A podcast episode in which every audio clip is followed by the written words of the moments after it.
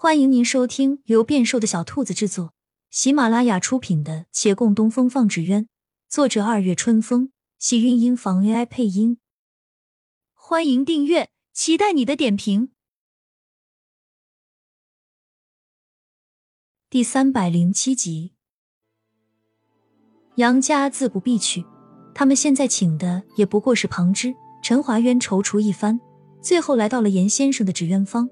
严先生的手艺在其他人中算上翘楚了。其实有了那匠人方的前车之鉴，维远县的艺人们完全不看好器械化制造，他们的想法一致。可严先生性格和善，又自是没有十足的底气，他思来想去，拒绝也拒绝的不彻底，唯唯诺诺道：“陈二公子一片好意，我看得明白。您对维远县有大恩，我们这些人虽然是从外地来的。”但如今也已把此当成了自己的家，我心知肚明。要是没有您前一阵子修缮六度界，我们哪里有这么舒适的环境？可我实在是手艺不精，自己糊口也就罢了，恐怕不能胜任。陈华渊善择重点，知道他不同意，他也知道不必再去找其他人了。但从严先生口中得出了些信息，他原本修缮六度街只是为了讨好李大人。留个不错的印象，以后方便做生意。那时没往恩惠这方面想，如今才明白，原来大家把他当成了恩人。既然都这般感激他，事情就还有的谈。就凭着这份感激，只消他留在此地慢慢磨，总会有人同意的时候。金银钱财好说，人情债最难过关。他这样想着，漫步走回陈家巷，一进门见着几个下人在收拾东西。他没细看，若无其事走过去，才发现那收拾的都是他的东西。近期的、远古的，他从小到大的物件都被收捡出来了，一箱一箱摆在院子里。管家文书见到他，脚步迟疑的走过来：“二公子，大掌柜他说要您离开，以后再也别来了。”他放眼扫量着这院子，常年不在本地，他的东西不多。这收整出来的，除了几件衣物，大多是以前的物件，儿时的衣物、玩具，还有小床、小桌子。他甚至看见了小时候兄弟俩在河边捡来的一堆石头。他不问陈胜红为何要这样做，只是感慨这都是从哪里扒拉出来的。文书说大掌柜叫他全都带走，跟他有关的东西一样，不许留在陈家。他不屑道：“带什么走啊？我闲着发疯了。”还来清理这些玩意儿，你们打扫打扫丢掉就行了。说罢往屋里走，一面走一面摇头。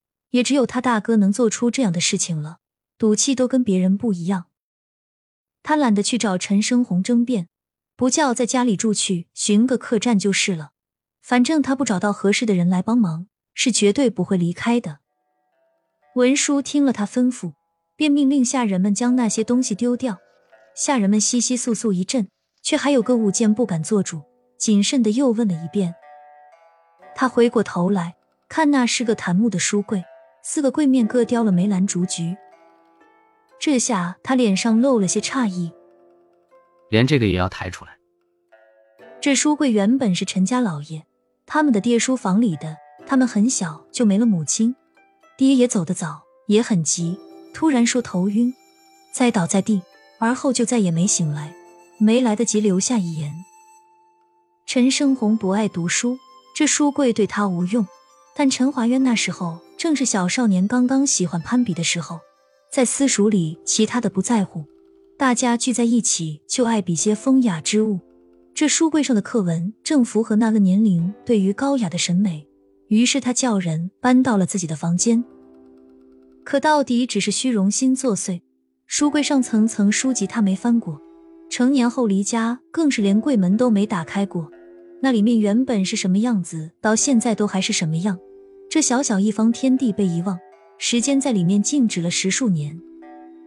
二公子要扔吗？下人们见他发呆，又问了一遍。他回过神：“我哥怎么说？这好歹是爹的遗物啊。”文书道：“他说已经送给你了，就是你的。”你处理，反正陈家不留。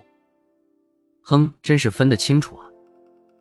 他没好气道，又盯着那书柜望了几眼，看里面有些道如经史之类的书籍，保存尚好。他想了想道：“把那些书送去沈家给老师吧，书柜随便你们怎么处置。”书柜陈旧，在现在看已不算好物，文书犹疑了会儿，便命人丢了。里面的书籍搬到了沈家。柜子往外抬的时候，碰上了个熟人。那人与文书闲谈几句，问及柜子原是仙人之物，当即脸色不大好看了。好歹是陈老爷的遗物，两位公子就一点都没感情吗？怎么说扔就扔啊？你们陈家宅子，莫非还缺个放书柜的地儿？文书料想要说的也就是这一套，郑重道：“老爷的东西甚多，做不到样样留着。大掌柜一心传承的陈派纸鸢，这就是对先人遗物的尊重。一个柜子留在眼前，未必记在了心里；丢弃出去，也未必被人忘记。离去的人不会被忘怀，但不需要毫无选择的保留他的所有。”那人似懂非懂，左右与己无关，便也不再问了。